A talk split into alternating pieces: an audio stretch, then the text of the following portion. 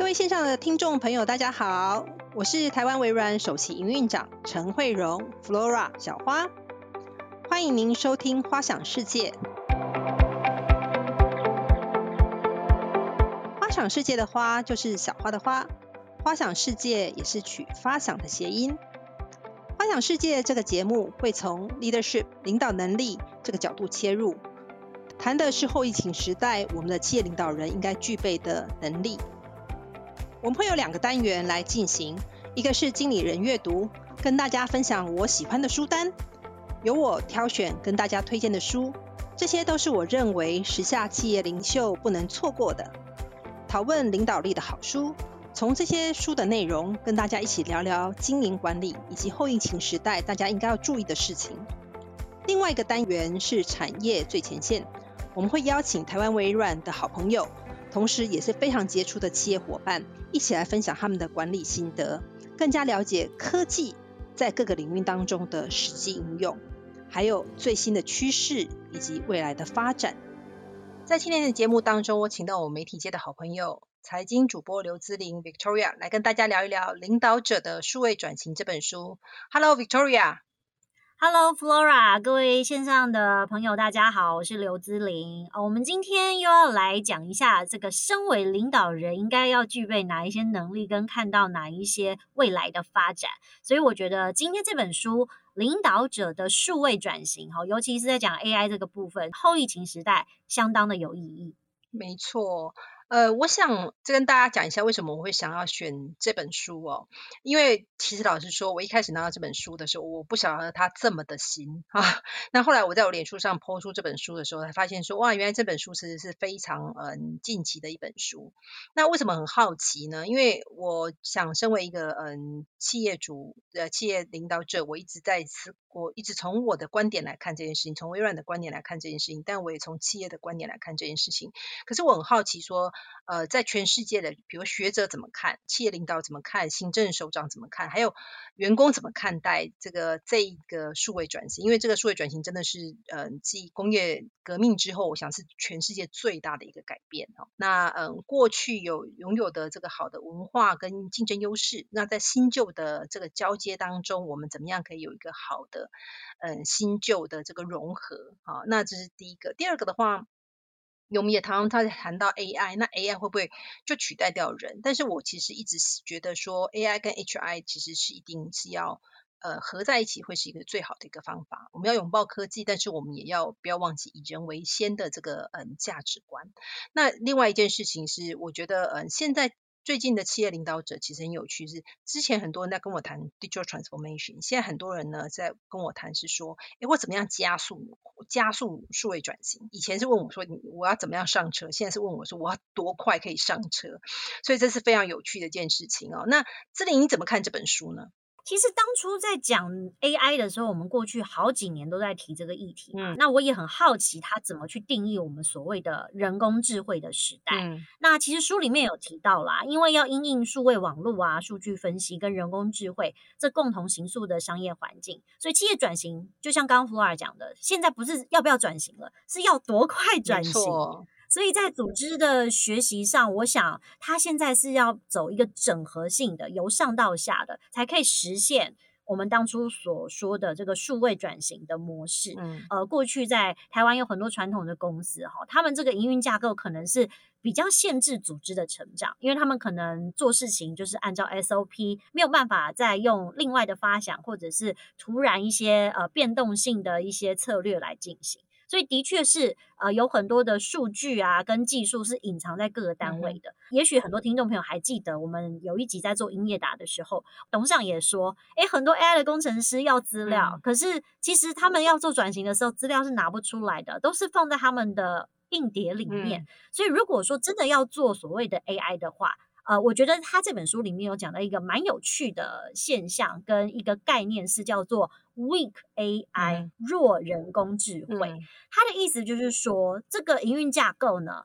不是说 AI 去主导所有的事情，有点像是 Flora 刚刚讲的 AI 加上 HI。人的部分反而占一个非常重要的角色。那你现在有很多的演算法，有很多的案例是需要人去调整的，所以在人的调整之下，才可以加速公司进行的操作，哈，不是完全仰赖电脑。所以我觉得这里面的一些实战经验，比如说像呃，现在大家打疫苗嘛。大家都知道 Moderna，可是 Moderna 其实就是一个非常好的数位转型的案例。他们有一些数据的运算，跟一些他们员工的思维加在里面，让他可以非常快速的将疫苗推广到世界各地，而且变成一个产品，然后甚至还有进化版。那另外，我们过去也大家很熟悉的 IKEA 哈宜家家居，他们的数位化零售跟英国的线上购物平台叫做 Ocado，的确都是。很多好的案例来证明说，其实数位转型在这个时代里面，不是只有一个口号或者是一个模板去做，而是有非常多变动的因素加进来。那我相信今天从 Flora 自己身上的案例，也可以讲一些在微软或者是说在过去呃我们合作的伙伴里面，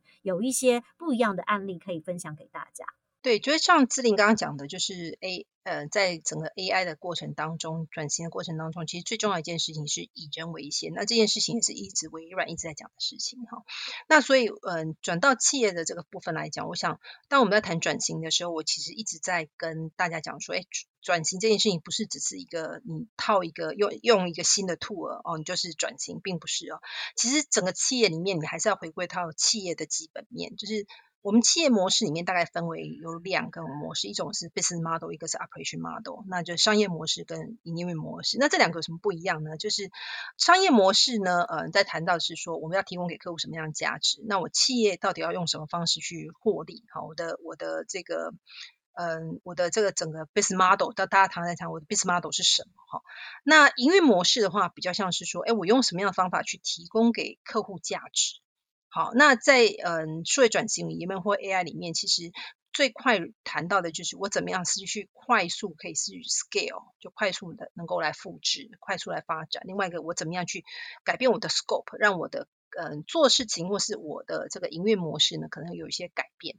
然后再的话，可能是我我有一些学习呃 learning 的方式，怎么样可以在这个里面来做用 AI 来做学习？因为 AI 最让大家觉得嗯很棒的一件事情，就是它的学习速度非常非常的快速哈。那我们一个个来讲，就是 AI 怎么样来嗯快速来协助 scale？比如说展店，好，那嗯展店这件事情。一旦在放在云端，透过物联网，透过云端，透过 AI、machine learning 这样的方式，其实它它的整个营运模式是可以很快来做复制的部分。那我们也很看到很很多的呃国内外的客户，在这个疫情时间，很快从线上怎么样，很快速可以把它转为线上，然后嗯，它怎么样透过云端这些服务可以。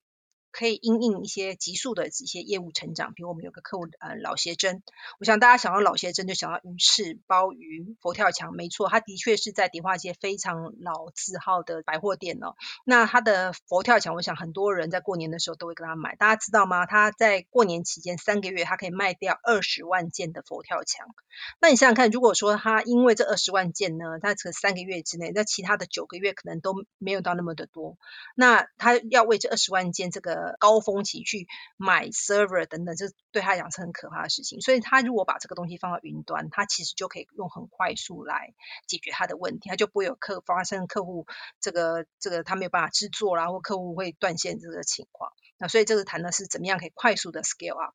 第二个的话是呃 scope，就是 AI 或者是数位转型有可能会改变我们做事的方式。比如说呃在书里面有谈到是呃 Airbnb 啊 Booking.com，这些都是一个非常有趣，透过怎么样透过数位来改变，真的完全 Air 他们就说很有趣，Airbnb 是全世界最大，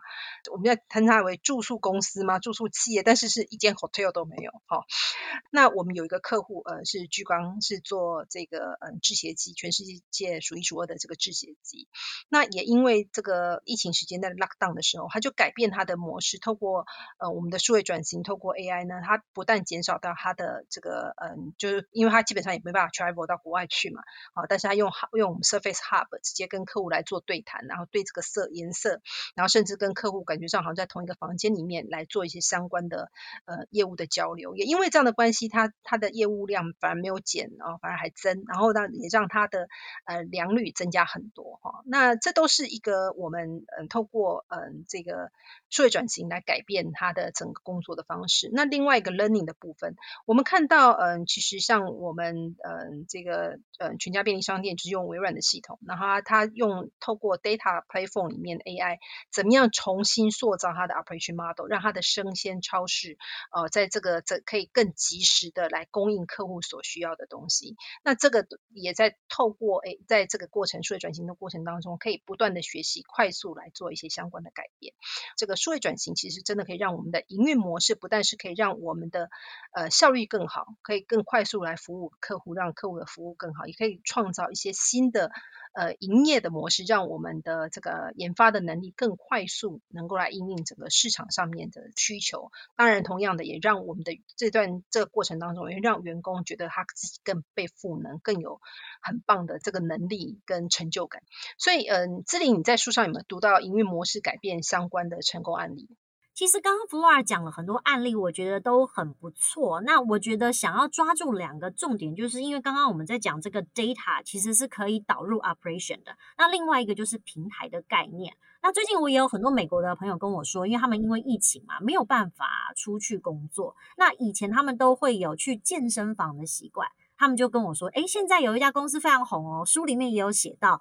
叫做 Peloton。”康乐城是一家成立大概是二零一二年成立的公司。那现在全美的健身界几乎它可以说是市占最高，因为实体后来因为这半年的光景，所以慢慢的调整，很多转为线上。那现在光是 Peloton 的会员就有四百四十万哇！那一季的收入可以达到十点六亿美元的一季，就是光三个月，那很很惊人。那当初他们的确是选择在科技股纳斯达克上市。当时执行长 John Foley 就曾经说：“哈，Peloton 是一种贩卖幸福的企业，听起来会觉得很难以连接，因为当初就是一个健身的事业啊，为什么你是贩卖幸福呢？不过大家就会觉得说，哇，他这个口号其实会让你有幸福感，是真的。怎么说？因为他当时的商业模式，虽然他卖你这个跑步机哈或飞轮机，售价其实。”也不是说非常的高啦，你可能就是算一算，因为如果在台湾买一台机器，大概也是十万、十五万左右。但是你买这台机器之后，你每个月哦，只要缴三十九块美元的会费，好，大概是月费，就等于说你可以上教练课，你可以在线上串联你所有的资讯，针对你个人量身打造属于你的课程，或者是你可以提出来说，哎，我想要瘦大腿。哎，那线上的课程就会针对你的需求去做调整，所以你的课是独一无二的。你跟以前去健身房上这个二十个人的课是不一样的。你等于请一个一对一的健身教练之外，还导入 AI 的 data，它这个 data 是针对你每一次运动的心肺功能啊一些数据来调整，说你可以达到的极限。所以是一种科学性有效的运动训练哦。我觉得 Flora 自己有在运动，听了可能会觉得，哎，好像很想加入的感觉。对我没有花钱花十万块去买那个机器，但是我买了两个哑铃在家里。不过听不过听起来也蛮真的是蛮蛮令人心动，至少你就不用 travel 去健身房，而且又很担心去健身房会被感染啊等等这个风险。这个听起来是蛮有趣。对，所以我觉得以后那个哑铃要导入科技哑铃，要有 AI 的 data，这样 Flora 就可以有很多样性的课程。这个是听起来是蛮有趣的一个 business model，我们可以来讨讨论看看。好，那所以刚刚听到嗯志颖跟我们分享，以及之前我们在跟大家分享不同呃企业里面，在不同企业在数位转型里面，其实都。有很多的这个好处哦，那也得到很多的商机。那我们来谈谈数位转型，在书里面有谈到数位转型有五个原则。那我们每一个原则我们来讲一下，然后也分享跟大家分享一下一些客户的案例哈。那第一个就第一开宗明义第一件事情就是说，这个数位转型不是只是一个工具的的部署哈，那也不是只有一个转型长的，因为有些公司会有一个转型长哈或者转型部门哈，不是只有那个部门的工作。其实转型这件事情是一个全民运动。我举个例子来讲，比如说以微软本身来说，我们当我们在谈说，哎，我们要转型，我们要转向 mobile first、cloud first 的云东呃的这个世界的时候呢，那我们就是第一件事情，我们公司就很清楚说，哎，那我们每个人都要去了解什么叫 cloud first、mobile first，所以每一个人都要都要上呃我们产品的课程，啊，不管你是法务、你是会计，甚至我们总经理秘书都要考认证。好，那我以为只有我们公司，因为我们公司要这个嗯贩卖云端的这个服务才这样子哦。那我相信很多听众可能也会以为这样子，实际不然哦。呃，前阵子我跟阿寿皮鞋的执行长来聊天哦，阿寿皮鞋是也是跟我们一样，他他们一开始阿寿皮鞋就很清楚知道说，他们一定要用数据来做决策，然后用数据。里面呢才会发了解客户，然后才能够打造最好的这个门市经验。那因为这样的关系呢，他第一件事情他就是要学 Power BI。那 Power BI 就是要求所有人都要学，包括上这个执行长到下面的这个呃门市店员，每一个人都要考 Power BI 的认证。另外一个呢，我看到一个例子是呃，我们有很多的客户跟我们做 Hackathon，就是这个在 A 九上面希望呃可以。让员工更有创意。那前阵子我们跟星光金控做这个 AI 方面的 Hackathon，因为他们希望能够做数位转型，所以他们的总经理呃吴新如总经理呢亲自来主办这个活动。那你知道吗？获奖的部门是有一个叫金奇队长的这个团队。这个队长这个团队呢是来自各个呃这个星光机构里面各个不同的部门，里面有里面的每个人擅长的领域都不一样，但是只有一个共同点，就是每个人都没有 AI 的背景。那你就是因为公司办了这个活动，他们想要学习，所以他们就非常积极的来参与，所以这也是另外一个方式，让全员参与，然后让全员大家员工赋能，让他一起来了解这个部分，要呃这个这个 AI 怎么样可以帮助自己的工作做得更好，所以这是第一件事情。第二件事情的话，是我们需要有建立这个嗯清楚的架构。啊，建立所谓清楚的架构是，呃，大家在想这个，诶，我要建立清楚的架构，那是不是我我就是把我 IT 的呃架构做好？那 IT 架构做好，其实不是只是电脑上面的架构和系统架构，其实更重要是你 IT 要怎么样来呃 move 到云端，怎么样来做一些新的嗯这个科技的导入。那这个其实是要有 strategy。那微软其实花了四年的时间，把我们九十五 percent 的的系统全部搬到云端，只剩下五 percent 是因为有一些呃呃特别的这个法规的这个需求。好，那有些公司就说，哎，那 for all 真的这这个九十五 percent 全部要一票搬上去很困难。说没关系，你就从新的 tool 开始搬。如果你自己把自己设定就是我就从新的 tool 开始搬，那这样的话也比较容易来做一下这个这个这样的一个一个动作。在这整个建立这个架构里面，除了 IT 的架构以外，其实还有一个很重要是你的组织架构。比如说像微软，当时我们在谈说我们要我们要拥抱 Cloud，拥抱 Mobile，我们要拥抱我们的这个嗯 Solution 的时候，我们就我们在整个从研发部门开始，就整个在组织上面就做了一个大改组。我们最以前常讲的 Windows 部门，我们就把它打散，变成是 Microsoft 三六五的这个部门。然后我们在业务团队的部分，我们也所有的奖励的机制也全部都改掉啊，让这样的话组织架构才有办法去 support 我们要做的转型。那第三件事情的话，就是呃聚焦在产品的敏捷组织。那什么叫聚焦在产品的敏捷组织呢？就是你我们要 focus 在哪些产品是我们想要去呃成长的，好，那哪些部分是我们新的产品，我们希望能够来做的。那在这个数位转型之后，大家希望往哪个部分走？微软为例的话，就是我们在组织当时我们在谈说数位转型的时候，其实我想大家很多人可能也听到微软在整个组织转型里面，我们就说数位转型，文化先行。我们所有的东西就是从文化开始来改变我们的想法，好，然后包括我们的奖励制度，包括我们的 KPI，包括甚至我们的招募人的时候，我们都很清楚知道我们是要招募什么样的人，哦，什么样不同的人，我们就要从外面招进哪些人，我们可以从内部来做升来做升迁。那再来一个呢是。需要 technical intensity，因为在数位的时代里面，数位转型的时代里面，其实，在 before COVID-19 的时候，数位呃世界经济论坛报报告就有谈到说，未来五年呢，这科技又会有九千七百万个新工作出现，同时也会有八千五百万的工作会消失。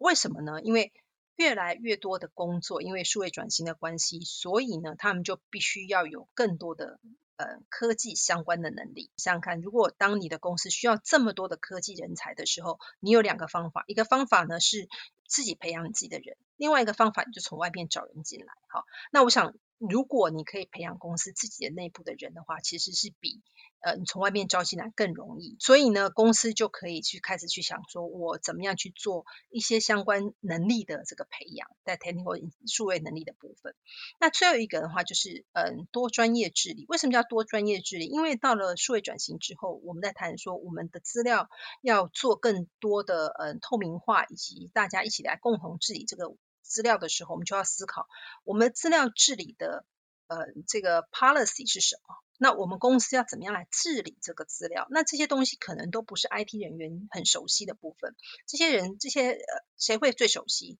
诶，可能我们财务人员最了解，我们的法务部门最了解。那这些不同的部门的专业就要进来，一起来思考，一起来讨论说，那公司的整个资料治理应该要怎么样来进行？那这样的话才会对我们的呃，不但是对我们的呃营运，对我们的客户更好，而且也可以让我们的资料的隐私跟我们资料的这个保护可以做到最好的最。对公司来讲，最好的这个呃方式哦，所以这个其实就是嗯整个转型的呃五大原则，跟大家分享一下。那呃，其实在这整个转型过程当中，这本书里面有提到说，转型的好处很多哦。那其实他有去做过，嗯，就是有转型的公司跟没转型的公司，那它的毛利三年平均下来可以多了十八个 percent，就是非常高。其实有的甚至比这个更高，因为我之前听，嗯，巨刚就跟我讲说，他们做整个用 A 九的这个嗯来做来导进他们 AI 之后，他们整个产品的良率提升到八十 percent，提升了八十 percent，所以是非常好的一个一个一个嗯例子哦。那也因为这样子，它会有越来越多的嗯商业模式可以展。展开，比如说呢，它可以有一些共享，有一些呃去中介或拓展的这种机会。比如举个例子来讲，比如 Uber，好，那 Uber 大家都知道它是一个共享一个经济，哦，那除了 Uber 以外呢，它其实因为 AI 的关系，所以你想想看，它从 Uber 从从它的 Uber 坐车开始，还有发展它的 Uber 的 It，听说它在美国现在还有一个叫 Uber Kitten，就是有的人喜欢猫，但是不，他可能没有办法。一天一一年三百六十五天都养猫，所以它有一种有一种是出租这个宠物的一个工作，非常有趣。比如说我们刚刚谈到 Line，包括 Line Pay、Line Taxi。好，那这个部分就我刚刚提到，iTaxi 现在对我来讲已经不是一个坐电车的的这个工具，而是帮我送花啦，甚至呃我这个快递食物到我家，甚至前阵子还有人用 Line 去送我礼物，我生日的时候送我礼物，我就觉得这是一个非常有趣的的事情。那我们上里上次在谈英业达的例子里面也。也在音乐达的这个模式，数位转型模式里面，其实对微软来讲，它现在已经不是一个 customer，它现在也是我们的很重要的一个合作伙伴。为什么？因为它因为透过它原来。呃的硬体上面的优势，跟我们软体上面搭配，它已经在五 G O RAM 五 G 核心的这个部分，可以跟我们一起变成一起搭配，来以软代硬，然后让它能够销售更多的嗯销销售更多的五 G 的这个 lab 五 G 的工厂出去给我们的客户，好，所以这个都是我们跟客户一起转型，有发展出新的嗯商业模式出来。志玲，你这边有没有什么嗯故事可以跟我们分享？我觉得可能在。台湾的厂商有时候会有一点心急，因为虽然刚刚福尔有根据书里面的预估是三年的毛利平均会多百分之十八，但是事实上在台湾可能有些厂商因为资本支出，他要先添购设备的关系，没有办法一下子就看得出来转型的好处。好，因为过去我在传统产业服务嘛，的确他们常常要被厂商要求说要买全自动化的生产机器的时候，他们一开始都不是很愿意的。原因是它的造价实在太高了，一台可能真的是几百万、几千万。的确，在短线上，哈，这三年我们也没有的确看到数字直接的成长，但我相信它是一种摊体的概念，也许。呃，五年或者十年之后，我们再回过头来看，这样的投资跟转型是有意义的，因为数据未来才是最值钱的东西。嗯，所以现在我们如果一切都走生产自动化之后，哎，未来可能在这个回馈上，我们就不会做出哎大家不要的衣服或是运动鞋，我们会依照市场的调性，很有弹性。能够维持我们的韧性，去发展我们需要的产品，也会减少一些浪费。我觉得以长期来看，的确是一个比较可行而且是永续的想法。其实现在的云端，嗯，数位转型里面很多，其实在谈的是云端以及这个嗯订阅式的服务，在这个地方。那我觉得最这里面最棒的一件事情，就是它不像以前，就是尝试我们在做很多的投资的时候，我第一件事情就是我需要拿一大笔钱出来买硬体，所以我要增加我很多的 capex，所以我的资金其实就不是那么有弹性。那在数位转型里面呢，我觉得透过云端、透过物联网以及订阅式服务。其实最好对于客户来讲，在财务上面就多了非常多的弹性，因为它是一个订阅的方式，所以它其实是很有弹性，你可以来做一些相关的改变，这是一个。另外一个，它是放在 OPEX 而不是放在固定资产的 CAPEX 里面。那我想懂财务的朋友在这个部分可能就会更了解，说，哎，这样子的话，其实对于呃，尤其是在疫情的这个这这几年的这个时间，在整个经济的状况一直很不稳定的这个情形，其实你有更多的资金在手上，其实对你公司来讲，企业来讲是。比较呃有保障的一一个事情。那再者，我们刚刚提到是说，这这一波的数位转型，真的就是工业革命之后到现在最大的一一波的这个。冲击哦，那我们有看到过去几年，因为呃类似这样的冲击，然后做一些有一些呃，由于策略上面的嗯，如果没有跟得上这个潮流的时候，有可能会有一些很大的冲击的一些一些的案例哦。比如说我们谈到的这个 iPhone 跟 Nokia，好，那我记得我那时候刚拿到以前刚用手机的时候，哇，Nokia。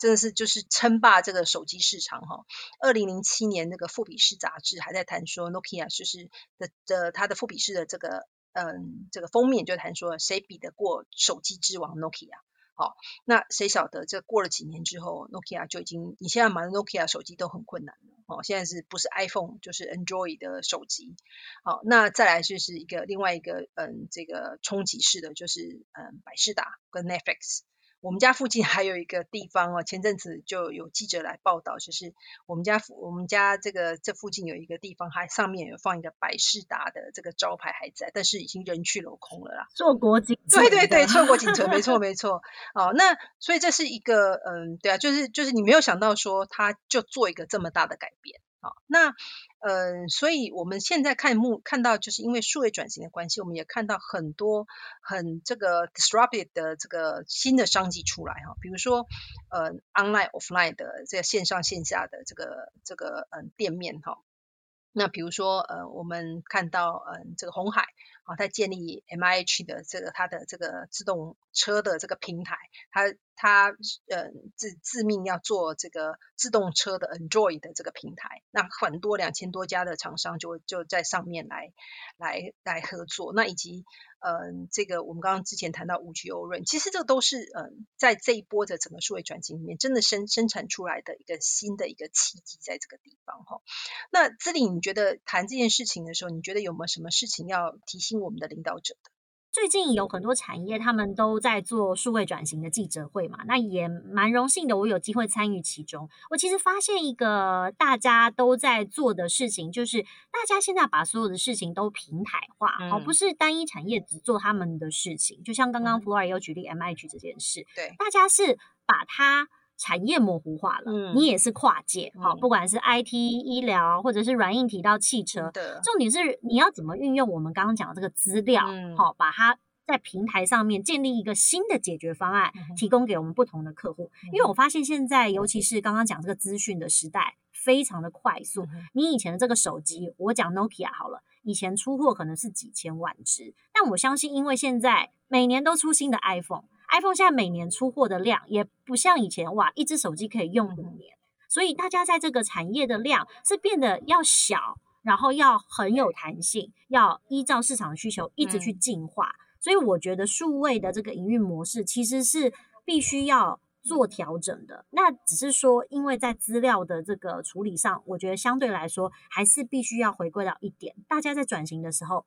资讯安全真的是相对很重要的，所以我也想要回去问 Flora，如果是以你们领导者自己在呃跟这么多 partner 合作过程当中，是不是有一些思维是大家真的不能放掉？因为我们讲了这么多不一样的改变，大家可能要有一些新的观念，才能领导到我们现在有一些新的想法。我觉得这这也是这本书里面我觉得最棒的一件事情，他谈到数位领导者应该有的数位思维跟数位伦理。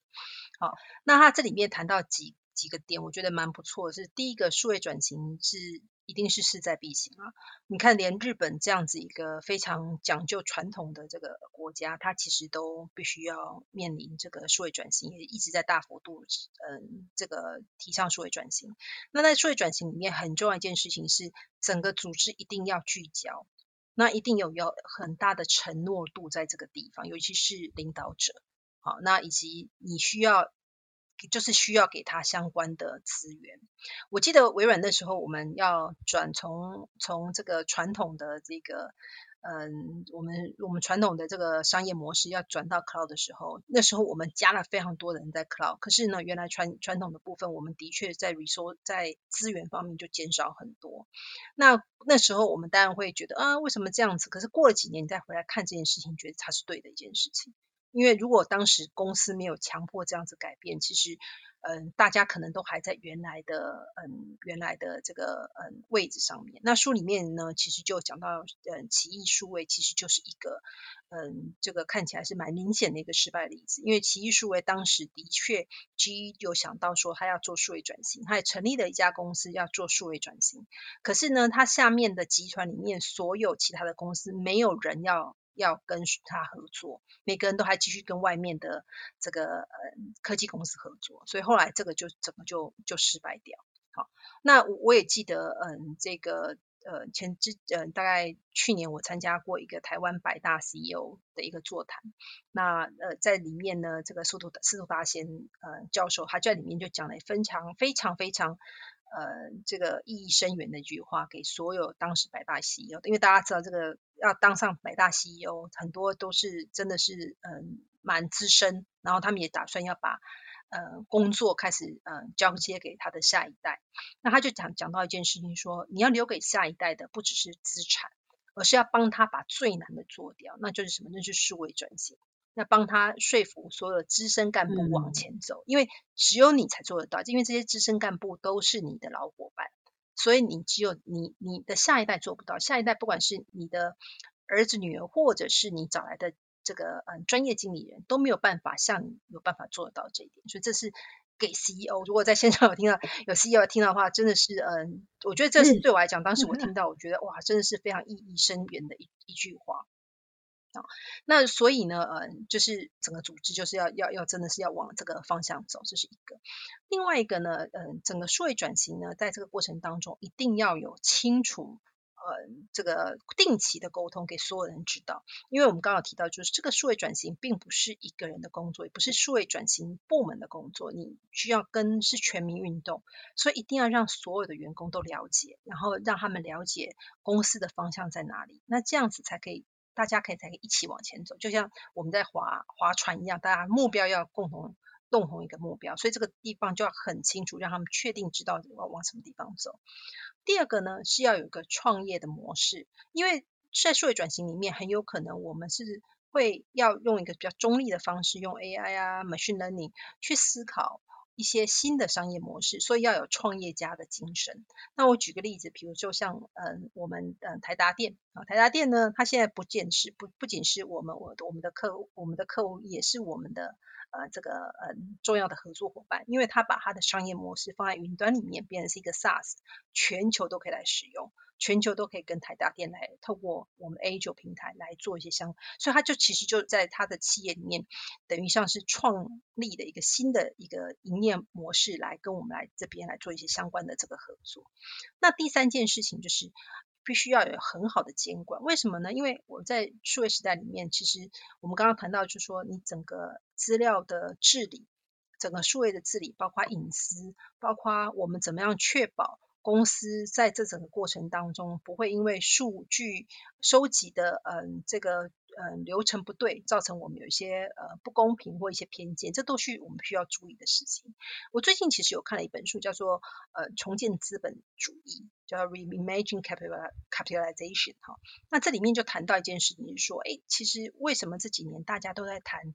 嗯，这个永续经营 （sustainability） 哈，那其实很就是从这个地方来看这件事情，就是我我们需要去重新思考，就是说，公司的这个嗯建立治理不是只有在看呃我们股东的权益，其实也有一些社会的责任在这个地方。啊，那在这个监管里面，我们一定要邀请相关的法务部门或专业人士一起来建立这样公司的一个一个监管模式，那这也才会符合我们所谓的数位伦理。那第四个事情的话，就是邀请社群的人来一起来，呃，来面对这个转型中的一些挑战。那以微软为例的话，就是比如我们我们就 acquired GitHub。那 GitHub 对我们来讲就是一个非常 open 的一个一个，我想大家都知道 GitHub 在 open 的嗯 source 里面就是一个非常的很大的一个平台。那我们也透过这样一个的方的方式协助我们来一起来呃来拥抱这个整个转型。那最后一个部分呢是呃集体智慧的领导。好，那刚就像刚刚志玲一开始在讲，就是说，哎，你们有发现到一件事情，在这个这一波的整个数位转型里面呢，产业越来越模糊化。但是很重要一件，不管是它产业怎么样的模糊化，很重要一件事情是大家怎么样运用一个平台，好来来一起进入到不同的市场里面。所以在谈的其实是一个打群仗的一个概念。所以领导者也是一样，我们怎么样跟可能是我们的合作伙伴，甚至我们的竞争对手一起来推动一些改变。好，那怎么样可以可以大家一起来领导这样一个改变？那就是很有一些，我觉得有些很。这个很棒的这个议题可以是大家一起来推动的，比如说刚刚志玲提到提到就说，哎，资讯安全的部分，比如说数位伦理的这个部分，那这个东西都是我想是很多的科技公司，虽然我们有时候是竞争对手，但是碰到这个时候呢，我们会一起根据这样的议题，大家一起来想想看怎么样来克服这样一个挑战。那这是我们看到这个数在数位转型当中呢，一个领导者他应该有的这个数位思维，应该更不只是看你的业绩业务。的部分要看到你整个在这个数位转型中，你怎么样带给社会一个好的一个贡献，在这个地方。那志玲，你这边有没有什么样要跟大家分享的？因为刚刚其实 Flora 有讲到伦理这个部分哈，我就会想到二十年前有一部电影，大家可能在我们成长过程中，AI 在二十年前并不是一个显学，所以当时 Steven Spielberg 拍了这部电影，就是 AI 人工智慧的时候，哎，大家都会觉得说。机器人真的有可能被实现吗？它有没有可能有一些情感或是判断上面的错误？那二零一三年，Spike Jones 也有拍一部电影叫做《Her》。好，嗯，台湾翻作云端情人，就是它是不存在的，它是一个虚拟的交友，可是你事实上是跟电脑在沟通你的思想。那我觉得它其实都有踩到一个线，就是人类在道德跟 情感的这个界限，嗯，要怎么跟机器去做区别？因为刚刚 Flora 也有讲，machine learning 它的确可以学习，但是学习可以到。什么样的一个程度？我觉得虽然我们讲这个议题好像有点太早，但事实上，我觉得如果在二十年后，可能真的就会面临到这个实际的问题。嗯，没错。所以，我所以为什么我们刚刚谈到，就是你的数位治理、你的隐私要小心。我们所谓的 diversity 跟 inclusion，这个其实邀请不同的人一起来来。监管公司这样一个模式，其实是在呃整个数位转型里面，领导者是真的必须要注意到的事情，因为毕竟有一条线，我们还是不能跨过的。不过，我想另外一件事情也要跟大家讲，就是 AI 的整个转型的过程当中，也不是没有失败，好，但是不要。就是我跟大家举个例子，就是微软的 AI Bot，我在几年前我们有推了一个这个第一次推出这个东西，然后发现因为大家会 machine learning 嘛，没多久之后，这个 AI Bot 竟然讲了很多这种嗯这不应该的话题，后来我们两天就赶快把它下架了，就哇这个 AI 实在太会学，但是呢我我觉得其实嗯。这个转转型过程，就就我所以我谈到就说，哎，不是没有失败，但是不要浪费每一次失败的这个经验，因为这都是累积你成长到下一步的很快速的这个基础。好，那那所以呃，AI bot 我们那一次下架之后，后来我们在推出来的时候就会很小心在这个地方。也会，这也会，这个也是让我们，你会发现说，哎，到了数位之后，其实它是很有弹性的，哦，它是可以呃很快速来做一些改变的。所以也提醒大家，就是数位转型真的是一个长期的策略。那嗯，数位转型也是一种手段，去协助大家怎么样可以达到你更好的商业模式，然后提供更好的营运模式。所以在这个时代里面，每一个领导人要面对的议题。呃，真的是很很深远，因为呢，领导者就是每一个数位转型的关键。呃，每一位在座呃在听在线上听的朋友，你们可能都是个领导人，那你们怎么样可以坚定持续这整个领导的改革？这是攸关于整个转型的成败。那我们很有幸，我们很很幸运，在这个年代里面，可以带着组织一起共创数位时代。那透过 AI，透过数位化，那我们的企业不只是效率提升，也可以在资料分析跟 AI 搭配下面，加上 HI 的指挥领导，在企业的呃无限债局中可以胜出。那今天非常谢谢资玲跟我一起来主持这一期的节目。那很谢谢大家的线上的聆听，谢谢，拜拜，拜拜。